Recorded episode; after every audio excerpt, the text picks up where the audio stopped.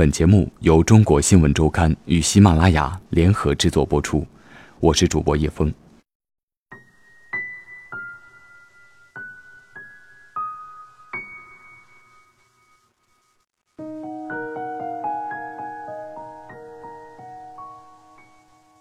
天已经黑透了，地上有厚厚的积雪。张延忠和叶选宁送走了回京过年的同学。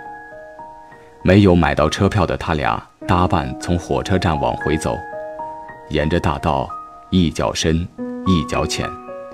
叶选宁放声唱着俄语歌，周围静悄悄的，他的声音介乎于男高音和男中音之间，很好听。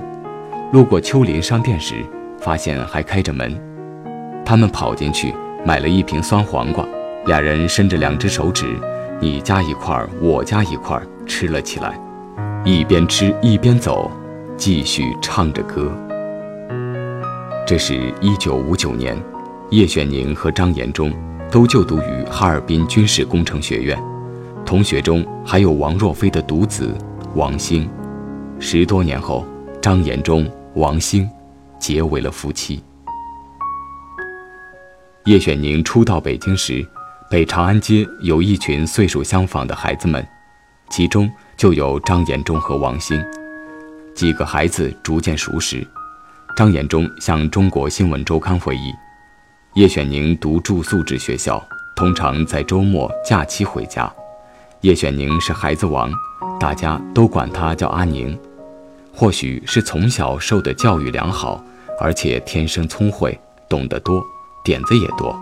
虽个子不高，那些个子比他高、年纪比他大的。却服服气气地跟着他。一九五六年，十八岁的叶选宁参军，不久后，他被选入军委大连俄专，但因中苏关系紧张，最终没有去成苏联留学。于一九五八年转入了哈尔滨军事工程学院，就读导弹工程相关专业。第二年，张延忠、王兴也进入了这所学院。那时的叶选宁喜欢音乐。有时，叶家父子会合奏一曲，叶剑英拉胡琴，叶选宁吹笛子。有观众的时候，就给大家表演一场；没观众的时候，父子俩自娱自乐。他也喜欢踢足球、游泳。张延忠回忆起少年时的叶选宁，总能想起精瘦的他光着膀子跳进水里游泳的样子。一九六零年，因身体不好。叶选宁进入现在的北京理工大学继续读书，毕业后他回到导弹部队，转战多地。叶剑英第四个孩子叶向真的前夫刘诗坤，就是在这期间与叶选宁相识的。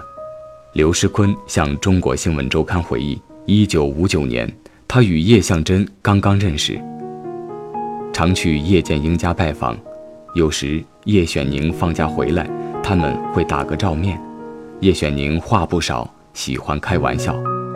之后的一个暑假，叶剑英去东北，叶向真、刘世坤陪同前往，叶选宁也在，大家接触多了，熟悉起来。刘世坤爱喝白酒，有时叶选宁就在一旁逗他喝酒。刘世坤微醺了，叶选宁还没有怎么沾酒。后来回了北京，叶选平、叶选宁、刘世坤。以及另一个亲戚一起喝酒，叶选宁照样喝得不多，其他三人却喝高了，躺了一两天才缓过来。刘世坤笑说：“叶选宁是坐山观虎斗。”相比喝酒，叶选宁更喜欢书法。他一岁抓周，抓了支毛笔；三岁开始，先后由老外婆、外公和舅父教写字。他喜欢上写字，不断练习。文革开始后，作为中央音乐学院年轻教师的刘世坤被打成反革命，他自我申诉，写了一篇几千字的文章，拜托叶选宁抄好，绿色的纸洋洋洒洒写了几十页，张贴在中央音乐学院的白墙上。文革开始后，老干部们多多少少都受了冲击，孩子们放羊了，叶家如同开了流水席，被抄家的没地方去的。十几号人挤了进来，隔两天又换一波，大多是叶家孩子小时候的玩伴。张延忠就住过叶家，也住过王振家。后来叶选宁下放到天津，张延忠与他常有联络，并未间断。叶选宁胳膊出事后，张延忠收到了他写的信，信写的并不凌乱，字迹清晰。他无法想象，这是叶选宁从三天的昏迷中醒来之后，用完好的左手写的第一封信。叶选宁赴上海动第二次手术时，妻子赶到了上海，张延忠和王兴一同作陪。手术之后，叶选宁的胳膊接上了，但丧失了全部功能。他看起来并没有失落，低沉，不断问着其他人的近况，直到在衡水见到母亲，叶选宁才痛痛快快地哭了出来。叶选宁没有因此变成一个偏执的人。每一位接受采访的人都说，从这一点上说，他似乎遗传了母亲的基因。曾宪直为人豪爽，在朋友们的印象中，他有一双大眼睛，说话幽默。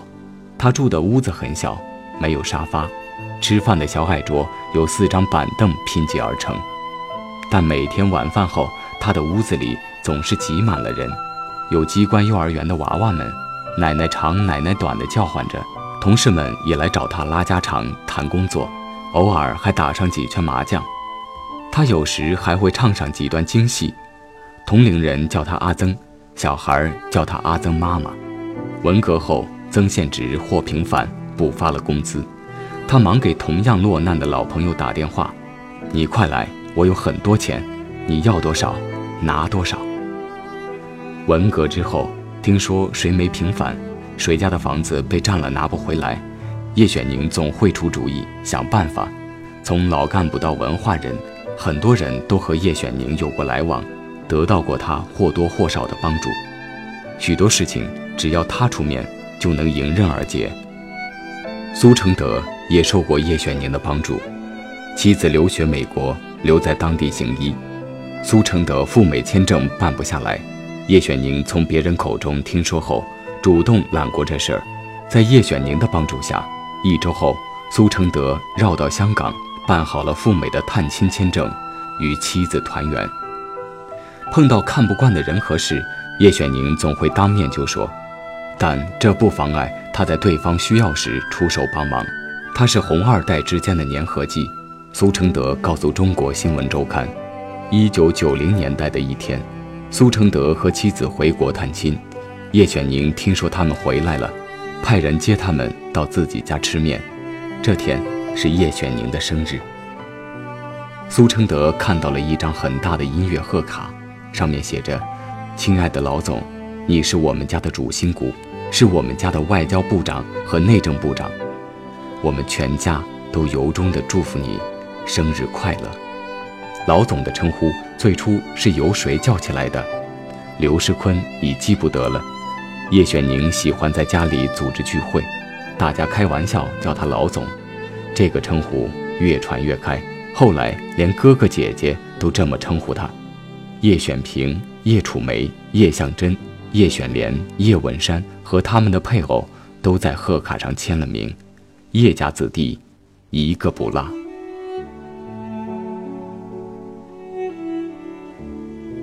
魏平，我老矣。说话可能不管用了，你坚持住。收到叶选平这条短信的时候，五十二岁的李卫平正在新疆，任新疆军区政治部副主任。这是他来新疆的第三个年头。因长期在边陲工作，他和妻子始终异地分居。老领导和叶选宁很关心他，为他给上级写信、打电话，但没能管用。李卫平向中国新闻周刊回忆，他与叶选宁的相识是一九八五年，那时他在总政治部办公厅的秘书系统工作，叶选宁是总政治部联络部的负责人。一九九零年，李卫平调到这个部工作，担任秘书，受叶选宁的直接领导。之后的十七年里，他的工作单位有过调整，但始终都在叶选宁的领导下工作。他管叶选宁叫老板，这不是他的发明。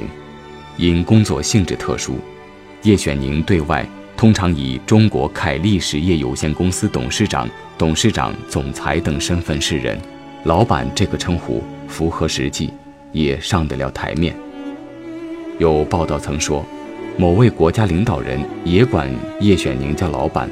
李卫平向中国新闻周刊证实此事属实。领导人开玩笑地称叶选宁“岳老板”。苏承德曾陪着老板在大陆之外见客人，见面通常是保密的，有时在某个酒店，有时在某个饭局上。叶选宁有个优点，记性好，与他聊天不用担心冷场，他永远能接在话茬，他总能记得住其他人生活里的小事。那次见的是一个华人，见面之前，叶选宁把他的生平记了个大概。一见面，华人尚未正式介绍自己，叶选宁已能顺着他的话头往下接。饭局散了后，华人对苏承德感慨：“叶选宁实在是厉害。”叶选宁善于与各种人打交道，用李卫平的话说，他广交新朋友，不忘老朋友。他的一个下属在外工作多年，回来看他，带了一块假的劳力士表。下属对叶选宁说：“老板，我没什么钱，你也知道，这肯定是假的。”叶选宁毫不在意：“我只有一个胳膊，但我收下了。”说完就让人戴在自己的左手上。但他对身边人要求严格，但他对身边人要求严格。一九九七年，李卫平从副师级升正师级，报告打了上去，到了叶选宁手里。叶选宁打电话给他：“这关你不要当了，在我身边，进步的就要比别人慢。”李卫平曾亲眼见到，一九九二年十四大召开之前，叶选宁写了三封信上呈领导。当年年初。他被酝酿为单位的十四大代表。四月十日，他上书总政治部，信中说：“我收到了对我的鉴定的征求意见稿，据说是为了当十四大代表用的。我大吃一惊，惶惶不可终日。我深知自己的素质不可以作为党员的代表去参加如此神圣的大会，我绝对不具代表性。”他说：“鉴定上好话连篇，不符合他的实际情况。”有一些表扬是不对的，他自我剖析说，自己比较幼，说话随便，不分场合，有时不尊重领导，作风散漫，思想和行为上都不乏自由化的倾向。但此信并未改变组织的决定。六月十八日，叶选宁再次写信，直接上书时任国家主席、中央军委第一副主席杨尚昆。他说，他们误会，认为我只是谦虚。我想不要因为这个误会而造成更大的历史误会，恳请您帮我解脱。